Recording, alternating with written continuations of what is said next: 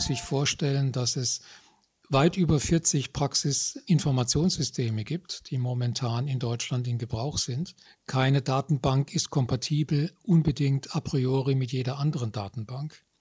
Also hier gibt es sehr viel zu tun in der, ich nenne es mal, Digitalisierungsoffensive, an der wir uns gerne beteiligen. O-Ton Onkologie, der Podcast für MedizinerInnen. Hier wird alles besprochen, was mit Krebs zu tun hat.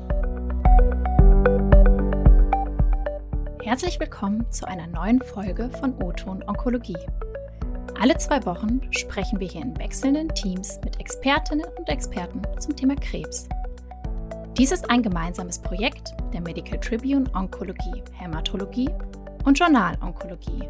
Unser heutiges Thema ist die Rolle von niedergelassenen HämatologInnen und OnkologInnen in der Versorgung. Was leisten onkologische Schwerpunktpraxen? Welche Rahmenbedingungen finden sie vor? Und warum sollten sich junge Medizinerinnen und Mediziner für eine Niederlassung entscheiden? Mein Name ist Elisa Breuer, bin eine der beiden Chefredakteurinnen der Medical Tribune Onkologie Hämatologie. Mein Name ist Jochen Schlabing. Ich bin Teamleiter Onkologie Hämatologie in der Redaktion der Matrix Group. Um die von Elisa genannten Fragen zu beantworten, haben wir uns heute einen kompetenten Experten eingeladen, der beim Thema niedergelassene Hämatologinnen und Onkologinnen genau weiß, wovon er spricht. Und damit begrüßen wir Professor Dr. Wolfgang Knauf, Internist, Facharzt für Hämatologie und Onkologie sowie Bluttransfusionswesen. Er ist seit dem Jahr 2004 am Zentrum für Hämatologie und Onkologie Bethanien tätig, einer Gemeinschaftspraxis in Frankfurt am Main. Und er ist Vorsitzender des Berufsverbands der niedergelassenen Hämatologen und Onkologen in Deutschland, kurz BNHO. Herzlich willkommen, Herr Professor Knauf. Liebe Frau Breuer, lieber Herr Schlabing, ich freue mich, bei Ihnen sein zu dürfen. Auch Ihnen ein herzliches Willkommen. Vielen Dank. Wir freuen uns auch, Herr Professor Knauf. Um einen schnellen Eindruck von Ihrer Praxis zu gewinnen, möchten wir jetzt zuerst ein paar Fragen an Sie richten, die Sie bitte ganz knapp beantworten. Ich bemühe mich. Wie viele Kolleginnen und Kollegen haben Sie in Ihrer Praxis? Wir sind im Moment sieben Köpfe. Wenn Sie sagen, Sie sind äh, sieben Kolleginnen, äh, wie viele Mitarbeiterinnen haben Sie in Ihrer Praxis? Wir haben im Moment, ich muss ein bisschen aufpassen, weil nicht alle volle Stellen haben, ähm, komme ich auf zehn Köpfe. Und wie viele PatientInnen betreuen Sie insgesamt? Wir betreuen pro Quartal etwa 3200 bis 3300 Patientinnen und Patienten. Gibt es Schwerpunkte, die Sie in Ihrer Praxis haben? Wir sind eine Schwerpunktpraxis für Hämatologie und Onkologie. Das bedeutet, dass wir Patienten und Patientinnen mit bereits definierten Diagnosen betreuen, aber teilweise auch den Weg der Diagnosefindung mit dem Patienten gehen. Wie kommen denn die Patientinnen zum ersten Mal in ihre Praxis? Also werden die vor allem überwiesen oder wenden die sich direkt an Sie? Nein, wir sind eine reine Überweisungspraxis, das heißt Hausärzte oder von anderen Facharztgruppen Kollegen überweisen die Patienten zu uns, wenn entweder der Verdacht auf eine Tumorerkrankung besteht oder wenn eine Tumorerkrankung diagnostiziert wurde und wir aufgefordert sind, therapeutische äh, Dinge mit dem Patienten zu unternehmen.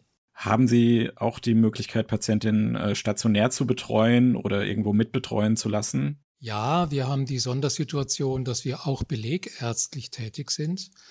Das heißt, wir sind angeschlossen an das Bethanien Krankenhaus hier in Frankfurt und haben dort Zugriff auf eine eigene onkologische Bettenstation. Ihre Gemeinschaftspraxis ist als Onkologisches Zentrum Nordost von der DGHU zertifiziert. Was bedeutet das denn auch in Relation jetzt zu anderen Zertifikaten? Für uns war diese Zertifizierung wichtig, weil sie uns ein Instrument in die Hand gibt der internen Qualitätskontrolle, wobei hier das Augenmerk auf der Prozessqualität liegt. Das heißt standardisierte Abläufe, auch was die Kommunikation angeht, was diagnostische Wege angeht, in Zusammenarbeit mit anderen Facharztgruppen. Wie aufwendig äh, kann man sich so ein Zertifikat vorstellen oder so eine Zertifizierung? Das ist durchaus aufwendig. Das bedeutet viele, viele Tage und teilweise auch späte Abendstunden an Papierarbeit. Äh, man wird ja dann auch schließlich quasi besucht von Kolleginnen und Kollegen, die dann verantwortlich sind für die Vergabe beziehungsweise die Zertifizierung empfehlen. Und da muss man eben zum Beispiel die Abläufe der Prozessqualität vorlegen. Welche Diagnostik können Sie ganz allgemein in Ihrer Praxis anbieten? Ich denke, das, was äh, wohl jede Schwerpunktpraxis für Hämatologie und Onkologie vorweisen kann, das ist zum einen die Blutbilddiagnostik, das ist aber auch Knochenmarkdiagnostik, das sind äh, spezielle immunologische Testverfahren, Stichwort Immunphänotypisierung, dann aber auch die klassischen klinischen Verfahren wie Ultraschalldiagnostik. Und dann haben wir ja in der unmittelbaren Nachbarschaft eine große Praxis für bildgebende Verfahren, das heißt Röntgen, CT, aber auch MRT. Und genau mit dieser Praxis haben wir natürlich ein enges Arbeitsverhältnis. Und ganz allgemein gesprochen, welche Therapien oder Therapieformen, Modalitäten sind bei Ihnen möglich? Wir haben die komplette Palette der klassischen Chemotherapien, aber auch der jetzt immer weiter um sich greifenden Immuntherapien, Antikörpertherapien bis hin zur autologen Blutstammzelltransplantation, die wir auf unserer belegärztlichen Station durchführen. Kooperierende Fachärzte in Ihrer Umgebung haben Sie schon erwähnt. Haben Sie noch andere Kooperationen zu Krankenhäusern, um möglicherweise Diagnostikmethoden oder Therapieformen anzubieten, die Sie nicht selbst anbieten können?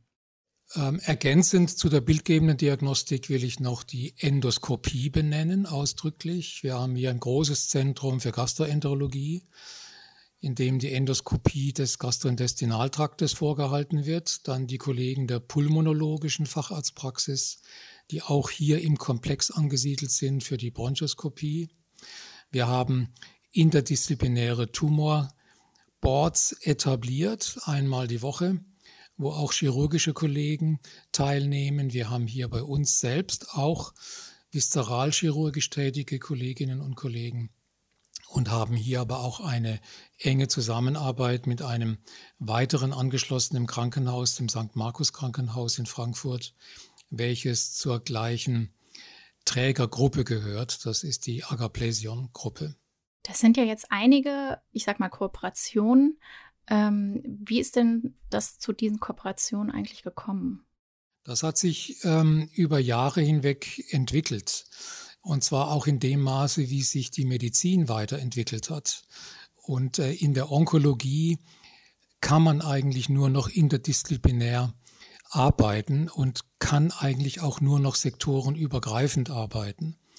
Man muss sich vorstellen, dass die Patienten ja während ihres Krankheitsverlaufs auch immer wieder zwischen ambulanten und stationären Sektor wechseln, dass immer wieder mal invasive Eingriffe unter Umständen nötig sind dass man natürlich permanent bildgebende Kontrollen braucht, so dass sich hier ganz automatisch ein Netzwerk an Kooperationspartnern herausbildet. Wir haben nun die Gegebenheiten in Ihrer Praxis betrachtet und jetzt würden wir gerne zum nächsten Themenpunkt kommen, und zwar die Arbeit des BNHOs und die Versorgung hierzulande. Und nochmal zur Erinnerung für unsere Zuhörenden, also BNHO steht für Berufsverband der niedergelassenen Hämatologen und Onkologen in Deutschland. Dieser Berufsverband wurde im Mai 2000 gegründet und Sie, Herr Professor Knauf, sind ja Vorsitzender des Verbandes. Welche Ziele verfolgt denn der BNHO? Der BNHO ist der Berufsverband, das heißt, er bemüht sich mit entsprechenden Kontakten zur Gesundheitspolitik, aber auch zu Versicherungen, zu Krankenkassen, die Arbeitsbedingungen für die niedergelassenen Fachärzte der Hämatologie und Onkologie weiterzuentwickeln, zu verbessern.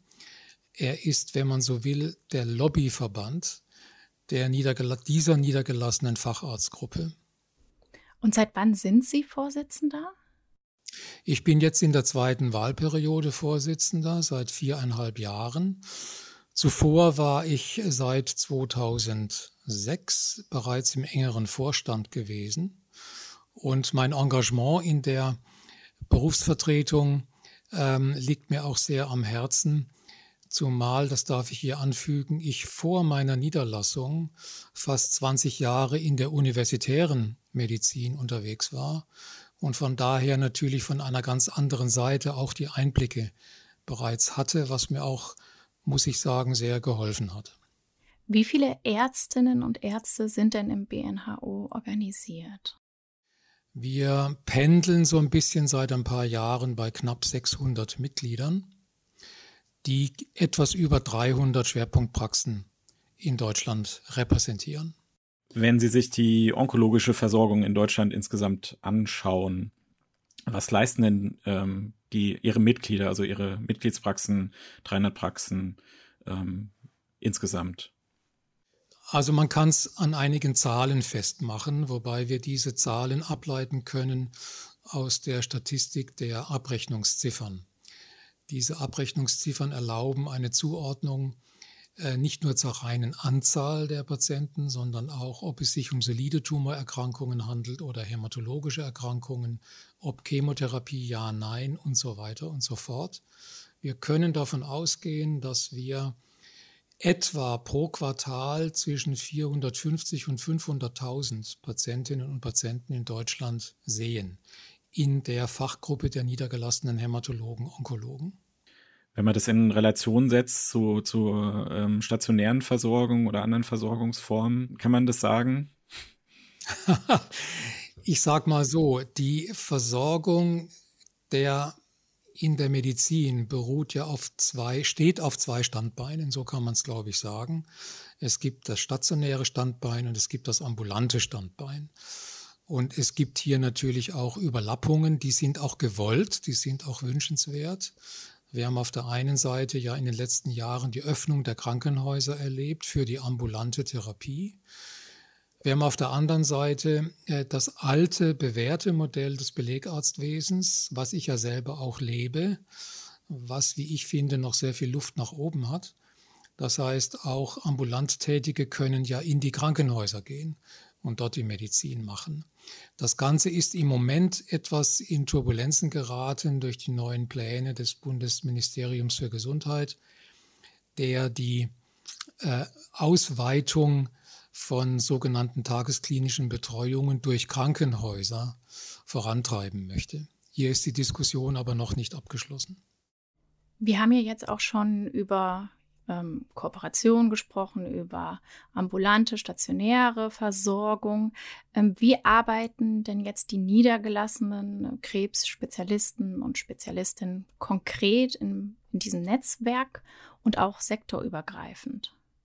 Man kann davon ausgehen, dass jede Schwerpunktpraxis, Hämatologie und Onkologie, ein kooperierendes Krankenhaus an seiner Seite weiß, unter Umständen sogar mehr als ein Krankenhaus.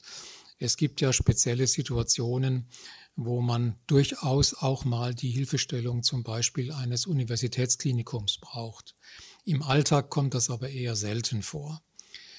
Ja, und aus dieser Kooperation mit dem in der Regel regional benachbarten Krankenhaus ergeben sich dann vielfältige ähm, gemeinschaftliche Anstrengungen für die Patienten, weil, wie ich schon sagte, der Patient ja häufig zwischen stationär und ambulant hin und her pendelt weil es bestimmte diagnostische Eingriffe gibt, die einen kurzfristigen stationären Aufenthalt vielleicht auch notwendig machen. Und man auf der anderen Seite ja aber bemüht ist, in der besonders belastenden Situation, auch wenn eine Chemotherapie erfolgen muss, diese, wenn möglich, ambulant dem Patienten anzubieten. Sie haben eben schon mal anklingen lassen, was für politische Rahmenbedingungen unter Umständen geändert werden müssten oder gleich bleiben müssten. Welche Rahmenbedingungen aus Sicht des BNHO betrifft es denn? Nun, es ist zunächst mal der Grundsatz, dass für eine gleiche Leistung gleiches Honorar fließen sollte. Und dass man auch gleichartige Bedingungen vorfinden muss, um seine Leistungen dem Patienten anzubieten und durchzuführen. Und hier sehe ich jetzt mit Sorge eine gewisse Schieflage in den neuesten Aktionen des BMG, dass äh, Krankenhäusern gestattet wird, grundsätzlich ähm, tagesklinische Leistungen durchzuführen auf der Station und das zu garantierten Festpreisen. Ähm, das ist in der Facharztpraxis so nicht möglich. Hier müssen wir mit Abschlägen rechnen, mit Quotierungen. Man spricht von einer Budgetierung von bestimmten Leistungsgruppen. Und das äh, zeigt natürlich, dass hier nicht die äh, Qualität und der Wettbewerb um die beste Qualität letztlich im Vordergrund steht, sondern ich wage zu unterstellen, dass es sich hier um ein ähm, Substitutions- oder ein Unterstützungsprogramm für notleidende Krankenhäuser handelt. Haben Sie noch äh, weitere politische Forderungen? Da ist die Weiterentwicklung, ich sprach schon an, der Honorarsituation nicht nach dem Motto, jetzt wollen die noch mehr Geld und immer wieder noch mehr Geld. Nein, aber die Leistung, die honoriert wird, wächst ja mit dem Fortschritt der Medizin. Und wenn man sich dann anschaut, dass die GOE, das heißt der Abrechnungskatalog für Privatversicherte, uralt ist und Leistungen gar nicht mehr abbildet und wir uns mit Pseudoziffern behelfen müssen, dann ist das eigentlich schon ein Beispiel für das Dilemma, in dem wir stecken. Wenn Sie jetzt sagen, der Leistungskatalog ist uralt, wie alt ist er denn ungefähr? Ich sage es mal andersrum, die überarbeitete GOE, über die wir uns einvernehmlich verständigt haben, liegt seit mehreren Jahren in der Schreibtischtublade beim BMG. Vielleicht wartet man auf den nächsten Bundesgesundheitsminister. Ja, soweit, soweit ist es noch nicht. Ähm, aber ähm, haben Sie denn ähm, das Gefühl, dass die, dass die Bedingungen oder die Rahmenbedingungen für die niedergelassenen äh, Onkologen, Hämatologen insgesamt äh, schlechter geworden sind oder gleichbleibend? Ähm, was ist da so Ihr Eindruck? Ich kann nur sagen, dass der Aufwand gestiegen ist, übrigens auch der bürokratische Aufwand. Das betrifft aber nicht nur unsere Fachgruppe, das betrifft ganz allgemein die Ärzteschaft. Äh, was sich dann aber gerade, wenn man, ich sage mal, heikle ähm, Therapien, wie es Chemotherapien und Immuntherapien sein können, durchführt, sich dann besonders niederschlägt in Dokumentationspflichten, in Aufklärungspflichten und äh, auch teilweise in der Vorhaltung spezieller Räumlichkeiten. Das Ganze ist geregelt in der sogenannten Onkologievereinbarung. Das ist ein Regelwerk, welches die Aufwands- und Kostenerstattung regelt für Chemotherapien, für onkologische Therapien ganz allgemein und die Betreuung von Tumorpatienten. Im Moment ähm, herrscht etwas Unsicherheit und Sorge wegen der Lieferengpässe, die auch Medikamente betrifft, die wir für die Behandlung von Tumorpatienten brauchen. Hier zeigt sich, dass die Unterbrechung der Lieferketten aus ganz unterschiedlichen Gründen ähm, doch schwer in den Alltag hineinschlägt. Dazu kommen dann teilweise auch Produktionsprobleme infolge von äh, Schwierigkeiten, Beispiel Hygiene, Beispiel fehlendes Zertifikat, möglicherweise auch Fachkräftemangel. Äh, hier müssen wir schauen, dass wir unabhängiger werden von Ländern, die irgendwo am anderen Ende der Welt lokalisiert sind und müssen schauen, dass wir Fachkräfte motivieren, äh, auch sich in diesem Sektor zu engagieren. Wie behelfen Sie sich denn bei Lieferengpässen? Verlängern Sie dann Therapieintervalle?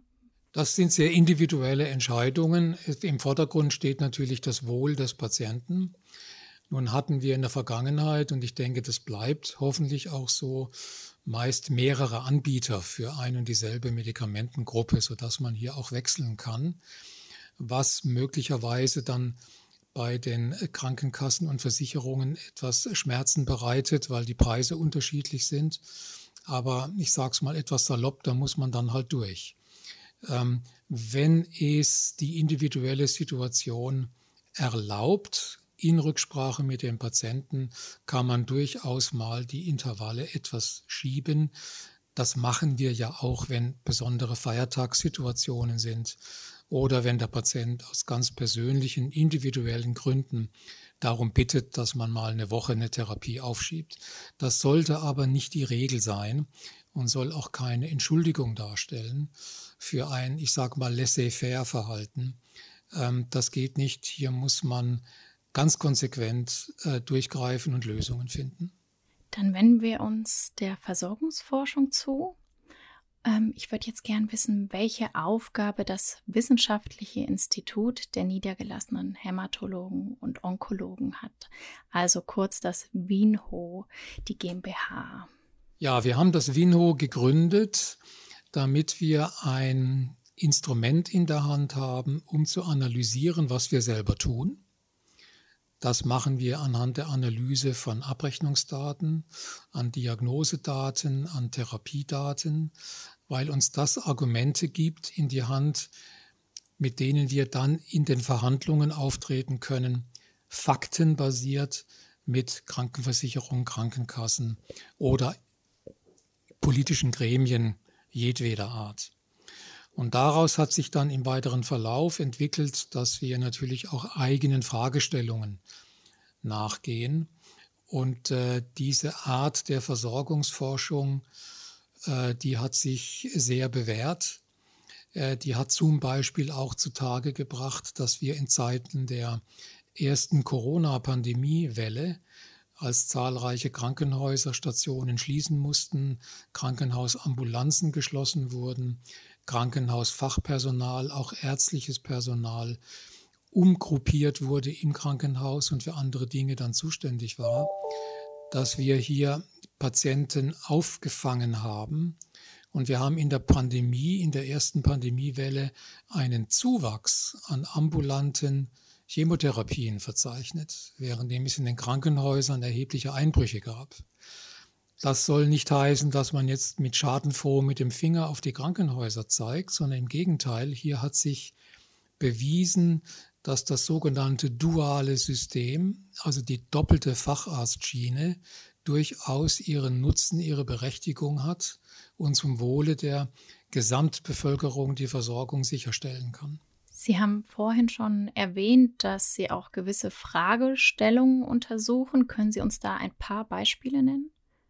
Ein Beispiel ist zum Beispiel die Entwicklung der Therapie, wo wir sehen, dass es immer mehr oral verabreichte tumormedizinische Therapien gibt. Das ist ein kontinuierlicher Anstieg. Wir sehen aber auch die, ähm, sagen wir mal, weiterhin flächendeckende äh, hohe Verbreitung der intravenösen äh, Therapien. Wir haben auch Daten zur transfusionsmedizinischen Betreuung unserer Patienten. Hier haben wir gemeinsam mit einigen Spezialambulanzen der großen Kliniken eine Art Alleinstellungsmerkmal in der dauerhaften langfristigen Betreuung mit Blutprodukten von Tumorpatienten. Was mich noch interessieren würde, das Ganze ist ja eine GmbH. Wie finanziert sich Minho denn? Vinho finanziert sich durch sogenannte Subskriptionsbeiträge. Das heißt, ein Großteil unserer Mitglieder im BNHO ist Subskribent beim Vinho und zahlt dort einen eigenen Beitrag. Darüber hinaus hat das Vinho die Möglichkeit, Drittmittel einzuwerben über Forschungsprojekte, meist in Kooperation mit anderen Einrichtungen die teilweise an Universitäten angesiedelt sind, aber auch ähm, von anderer Seite her an uns herangetragen werden. Im Gegensatz dazu finanziert sich der BNHO ausschließlich durch Mitgliedsbeiträge. Das unterscheidet uns von anderen Berufsverbänden, in denen durchaus auch Gelder aus anderen Quellen, Stichwort auch pharmazeutische Industrie, fließen. Das ist bei uns nicht der Fall und ist auch explizit ausgeschlossen. Ich habe jetzt nochmal eine Nachfrage zu den oralen Therapien und den äh, intravenösen äh, Therapien. Was bedeutet es denn für, für niedergelassene Onkologen, Hämatologen, für die, ähm, ja, vielleicht Ertragssituationen? Also es ist so, was man eigentlich sich leicht vorstellen kann, dass eine intravenös applizierte Chemotherapie einen höheren Aufwand natürlich bedeutet, eine ganz andere Infrastruktur auch vorzuhalten ist. Und das wird dann über die Onkologievereinbarung abgedeckt, die ja nicht eine Honorierung der ärztlichen Leistung darstellt, sondern nur und ausschließlich eine Kostenerstattungs- Regelung darstellt. Bei den oral zu verabreichenden Therapien ist der Aufwand geringer. Hier werden ja Rezepte ausgestellt und ähm, diese Regelung des Aufwandes ist daher deutlich niedriger als bei der intravenösen Gabe. Wir haben jetzt ein Problem, dass wir zunehmend Medikamente haben, die für die subkutane Applikation vorgesehen sind in der Tumortherapie. Und die subkutane Gabe ist schlichtweg nicht bedacht worden, als die Onkologievereinbarung installiert wurde, weil es damals diese Medikamente gar nicht gab. Hier muss jetzt also nachverhandelt werden. Denn egal ob oral oder subkutan oder intravenös, die Patienten sind zum einen schwer krank, brauchen im Rahmen der Therapien einen besonderen Beobachtungsaufwand, einen Nachbetreuungsaufwand. Und äh, hier geht es ja auch um Nebenwirkungsmanagement und ähnliches. Also hier ist zum Beispiel ganz konkret ein Bedarf für unseren Berufsverband, gemeinsam mit der Kassenärztlichen Bundesvereinigung und dem Spitzenverband der Krankenkassen zu einer einvernehmlichen Lösung zu kommen. Und äh, auch da ist es äh, wie WHO oder ähm, was wir auch gesehen haben, die wissensgenerierende Versorgung, ähm, Stabstelle für Wissen generierende Versorgung, ähm, die Sie gegründet haben, spielt die da eine Rolle oder warum haben Sie die gegründet? Die wissengenerierende Versorgung, das ist, sagen wir mal, eine Begrifflichkeit, die entstanden ist in der sogenannten Dekade gegen Krebs, einer Initiative des Bundesforschungsministeriums, mit dem das Bundesministerium für Gesundheit eng kooperiert und auch Forschungsinstitutionen in Deutschland, Versicherungen, forschende Pharmaindustrie, aber eben auch wir als Berufsverband der Niedergelassenen mit dabei sind.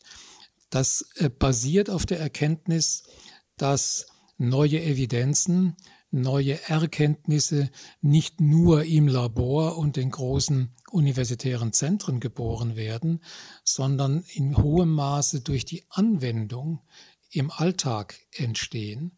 Das heißt, wir wollen damit auch zurückspiegeln die ähm, Erfahrungen mit neuen Medikamenten, mit neuen Behandlungsmethoden, ich sage immer, die Nagelprobe einer Innovation ist in der Praxis und nicht auf einer Spezialstation in irgendeinem universitären Zentrum. Das eine kommt ohne das andere nicht aus. Das muss zusammengeführt werden. Dazu braucht es einer gemeinsamen Datenstruktur. Wir brauchen intelligente Infrastrukturen für den Datenaustausch, aber auch zunächst mal für die Datenakquise. Man muss sich vorstellen, dass es weit über 40 Praxisinformationssysteme ähm, gibt, die momentan in Deutschland in Gebrauch sind. Und ähm, kein Computer versteht unbedingt die Sprache des anderen Computers. Keine Datenbank ist kompatibel unbedingt a priori mit jeder anderen Datenbank. Also hier gibt es sehr viel zu tun in der, ich nenne es mal, Digitalisierungsoffensive, im Gesundheitswesen, an der wir uns gerne beteiligen. Sie haben Digitalisierungsoffensive gerade gesandt. Ähm, gehörte auch das DigiNet dann dazu? Ja, DigiNet ähm, ist ein Teil dieser Initiative. Hier geht es insbesondere um Patienten mit Bronchialkarzinom. Für diese Patientengruppe ist die molekulare Diagnostik heutzutage unabdingbar wenn es darum geht, speziell im metastasierten Stadium, vielleicht auch bereits nach vorangegangener Chemotherapie und Strahlentherapie, noch Optionen offen zu halten. Das heißt, hier haben wir hochspezialisierte pathologische Institute für die Molekularpathologie auf der einen Seite. Wir haben die klinisch Tätigen auf der anderen Seite, sei es in einem Krankenhaus, sei es in einer Praxis. Wobei jetzt wir in der Praxis allein schon aufgrund des hohen Patientenaufkommens bemüht sind, ähm, diese Patientengruppe mit der molekularen Diagnostik auf dem höchsten, neuesten Stand zu behandeln und die Ergebnisse natürlich zur Auswertung auch in entsprechende Datenbanken zu bringen. Dazu müssen wir erstmal unsere Praxen, ich sage mal, digital synchronisieren. Und dazu dienen diese Projekte die unter der Überschrift Wissen generierende Versorgung subsumiert werden können. Gibt es da einen Zeitplan, bis wann Sie die Praxen äh, einheitlich digitalisieren wollen? Naja, wir sind zunächst mal abhängig von einer zeitlich befristeten Förderung. Das heißt, in drei Jahren sprechen wir uns wieder. Und in der Zwischenzeit hoffen wir, äh, Fortschritte gemacht zu haben. In der Zwischenzeit hoffen wir auch, dass die Politik die Niedergelassenen wieder mit ins Blickfeld bekommt. Denn die Digitalisierung spielt sich mit einer 4 Milliarden Förderung, wenn ich die letzten Zahlen richtig erinnere, ausschließlich in den Krankenhäusern ab. Wobei ich nicht verstehe, warum mit Steuergeldern ähm, privatwirtschaftlich geführte Krankenhäuser subventioniert werden, währenddem die natürlich auch privatwirtschaftlich geführten Praxen keinen einzigen Cent bekommen. Das ist ein äh, guter Einwand. Haben Sie den denn schon mal angebracht an die Politik? Wir haben ihn versucht vorzubringen und es wird dann immer das Zauberwort der Systemrelevanz gebraucht, was ich erst recht nicht verstehen kann, denn wenn unsere Berufsgruppe knapp eine halbe Million Patienten pro Quartal behandelt, dann sind wir doch wahrscheinlich auch systemrelevant. Also hier gibt es noch viel Arbeit zu leisten im Bewusstsein der entscheidenden Ebenen in der Politik. Das Problem liegt vielleicht daran, dass man immer noch, wenn es um Krebs geht, spontan an Krankenhaus denkt. Und das ist eine nicht mehr zeitgemäße, ich möchte sogar sagen, falsche Assoziation. Vielleicht können wir ja mit diesem mit dieser Podcast-Folge Unterstützung zur Aufklärung hier leisten. Das würde mich sehr freuen. ähm, mich würde kurz noch interessieren, was denn das NeoWIS ist. Also was bedeutet die Abkürzung und was steckt denn dahinter? Also das ist auch ein Teilprojekt innerhalb der wissengenerierenden Versorgung. Wir haben zum einen eine Gruppe von Praxen ähm, sozusagen äh, beispielhaft in äh, Regionen in Deutschland, die wir im Rahmen der Verhandlungen mit der Deutschen Krebshilfe hier ausgewählt haben. Das betrifft ähm, Sachsen, Berlin, Westfalen-Lippe, wo wir eben ein relativ hohes Aufkommen auch an Patienten haben mit Bronchialkarzinom und wo wir exemplarisch diese Dinge durchexerzieren wollen. Und äh, das sind Projekte, die zum Glück ähm, das eine vom Innovationsfonds mit ähm, finanziert wird und wir für das andere eben auch Hilfe von der Deutschen Krebshilfe ähm, erwirken konnten durch ein langwieriges, komplexes Antragsverfahren, was aber zu unserer Freude dann positiv beschieden wurde. Nun kommen wir zum letzten Teil unseres Gespräches, einem Überblick, wenn man so will. In welchen Erkrankungssituationen empfehlen Sie Patientinnen eher an ein organspezifisches Zentrum zu überweisen?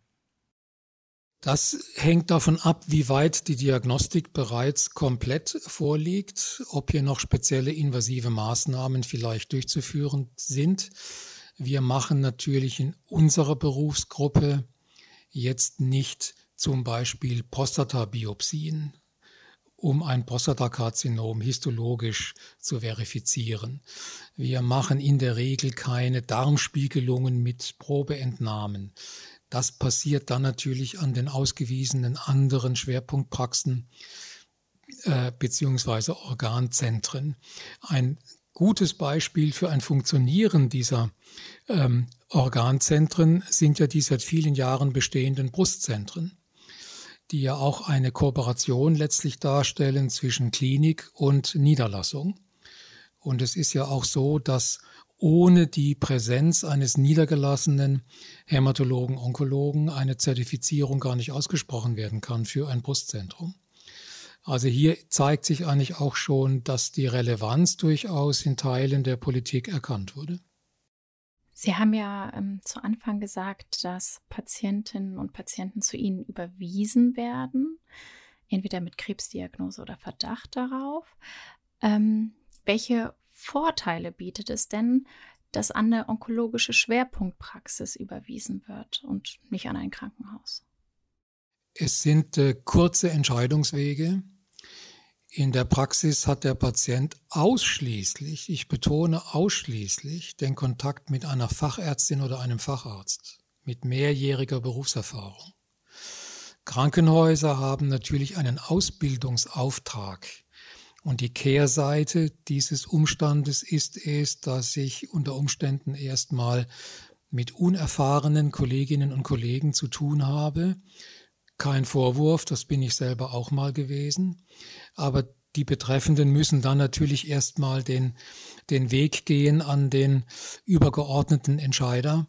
Und ähm, das ist die eine Sache. Die andere Sache ist die, dass ich in der Praxis eine feste Bindung in der Regel habe zu einem betreuenden Arzt, währenddem im Rahmen der Ausbildung und anderer Rotationen im Krankenhaus das unter Umständen relativ in kurzer zeitlicher Taktung immer wieder sich ändern kann. Das heißt, im Lauf der Zeit entwickeln wir uns als niedergelassene Hämatologen, Onkologen, ich sag mal zu einer Art onkologischer Hausarzt für viele Patienten, die wir über viele Jahre, manchmal sogar Jahrzehnte betreuen, ab Diagnosefindung. Und daraus entsteht natürlich auch ein besonders enges Arzt-Patienten-Verhältnis. Sie haben eben ja den Nachwuchs angesprochen, jetzt an Kliniken. Wie schaut es denn bei der Niederlassung aus? Entscheiden sich da ausreichend junge Medizinerinnen und Mediziner dafür? Im Moment herrscht da nach meiner Wahrnehmung etwas Verunsicherung. Ähm, ich will aber noch einen anderen Punkt in dem Zusammenhang bringen. Und zwar im Krankenhaus kann ich ja meine Ausbildung beginnen, praktisch am Tag nach meinem bestandenen Staatsexamen, ohne jede weitere Fachkenntnis. In der Praxis, in der Niederlassung einer fachärztlichen Praxis, Theoretisch muss ich Fachärztin oder Facharzt sein, habe also mindestens sechs, wenn nicht acht oder mehr Jahre Berufserfahrung. Dass wir Praxen haben, die selber Fachärzte ausbilden, das ist noch unterentwickelt. Das liegt aber auch an den schwierigen bürokratischen Strukturen, liegt an einem Missverhältnis zwischen Aufwand und, ähm, sagen wir mal, Leistungsausgleich, Honorierung. Das ist in Krankenhäusern anders. Dazu kommt aber auch, dass ähm, die Kenntnis über Tätigkeiten in der Praxis in den Krankenhäusern bei der nächsten Generation nicht besonders tief verankert ist. Und möglicherweise auch die Sorge, weil man immer wieder auch in der Presse liest von Androhung, von Regressen und von Schwierigkeiten. Und es steckt natürlich damit zusammen die ähm, Sorge oder die Angst, ich sage mal besser die Scheu, selbst verantwortlich unternehmerisch tätig zu sein. Es kommt dann vielleicht so der spontane Gedanke, ich will doch nur gute Medizin machen. Ja, das wollen wir alle. Aber die Rahmenbedingungen, in denen ich gute Medizin mache, die möchte ich weitgehend selbst bestimmen. Und deshalb bin ich auch mit Leib und Seele Unternehmer. Und deshalb gehe ich in eine Praxis. Das kann ich im Krankenhaus so nicht umsetzen. An der Stelle möchte ich weiter fragen und wir haben auch in unserer Einleitung gefragt, warum sollten sich junge Medizinerinnen für eine Niederlassung entscheiden? Herr Professor Knauf, was ist Ihre Antwort auf diese Frage? Selbstbestimmung. Ganz kurz und knackig, Selbstbestimmung. und wenn Sie es ausführen, wenn Sie, wenn Sie jemanden begeistern möchten und, und ja, jetzt zum Beispiel zwei Minuten Zeit hätten. Kurze Wege, keine Hierarchie, die man vom Krankenhaus her kennt. Entscheidungsfreiheit natürlich in Verantwortung. Die Vernetzung mit anderen Fachkolleginnen und Kollegen. Ähm, sozusagen den Finger am Puls der Zeit. Der direkte, ungestörte Kontakt mit Patienten ohne überbordende ähm, Administration im Hintergrund. Ich habe scherzhaft immer wieder mal gesagt, ich bin mein eigener Verwaltungsdirektor. Und wenn ich einen neuen Stuhl brauche oder einen neuen Schreibtisch, dann bestelle ich den eben und gehe kein Antragsverfahren in der Klinik, welches sich neun Monate hinzieht. Und was würden Sie denn den jungen Kolleginnen und Kollegen empfehlen, wenn sie sich für eine Niederlassung interessieren? Was wären so die ersten Schritte? Schnuppern. Mal schauen bei der KV, wo sind denn überhaupt Praxen in meinem Fachgebiet, für das ich mich interessiere? Wie liegen die regional? Kann ich da mal Kontakt aufnehmen? Kann ich da mal anfragen, ob ich einen halben Tag oder den Tag mal mit dabei sein kann? Ähm, das wäre für mich so ein Schritt. Und dann natürlich auch der direkte Austausch vielleicht im Bekannten- und Freundeskreis, wo sich bereits Niedergelassene befinden. Nicht zuletzt auch mal Informationen bei der regionalen KV einholen, bei der Kassenärztlichen Vereinigung, die ja auch Vorbereitungsseminare und Kurse durchaus anbietet von Fall zu Fall für Niederlassungsinteressierte. Ja, vielen Dank für dieses interessante und wie ich finde auch abwechslungsreiche Gespräch. Ja, Frau Breuer, ganz herzlichen Dank für die Fragen. Auch Ihnen, Herr Schlabing, danke für die Fragen. Auch von meiner Seite vielen herzlichen Dank, Herr Professor Knauf. Gern geschehen. Liebe Zuhörende, wenn Ihnen und euch diese Folge gefallen hat, dann abonniert uns gerne bei Spotify, iTunes oder den weiteren gängigen Podcast-Portalen. Wir freuen uns über Likes, Bewertungen und Kommentare. Wir gehen jetzt erstmal in die Weihnachtspause und wünschen allen Zuhörerinnen und Zuhörern geruhsame, schöne Feiertage und einen guten Rutsch ins neue Jahr. Wir hören uns dann wieder ab dem 18. Januar 2023. Bis dahin alles Gute, wünschen Elisa Breuer und Jochen Schlabing. Das war Oton Onkologie, der Podcast für MedizinerInnen. Dieser Podcast dient ausschließlich der neutralen Information bzw. Fortbildung und richtet sich primär an Ärztinnen und Ärzte sowie Medizinstudierende. Ein Produkt der Matrix Group. We care for Media Solutions.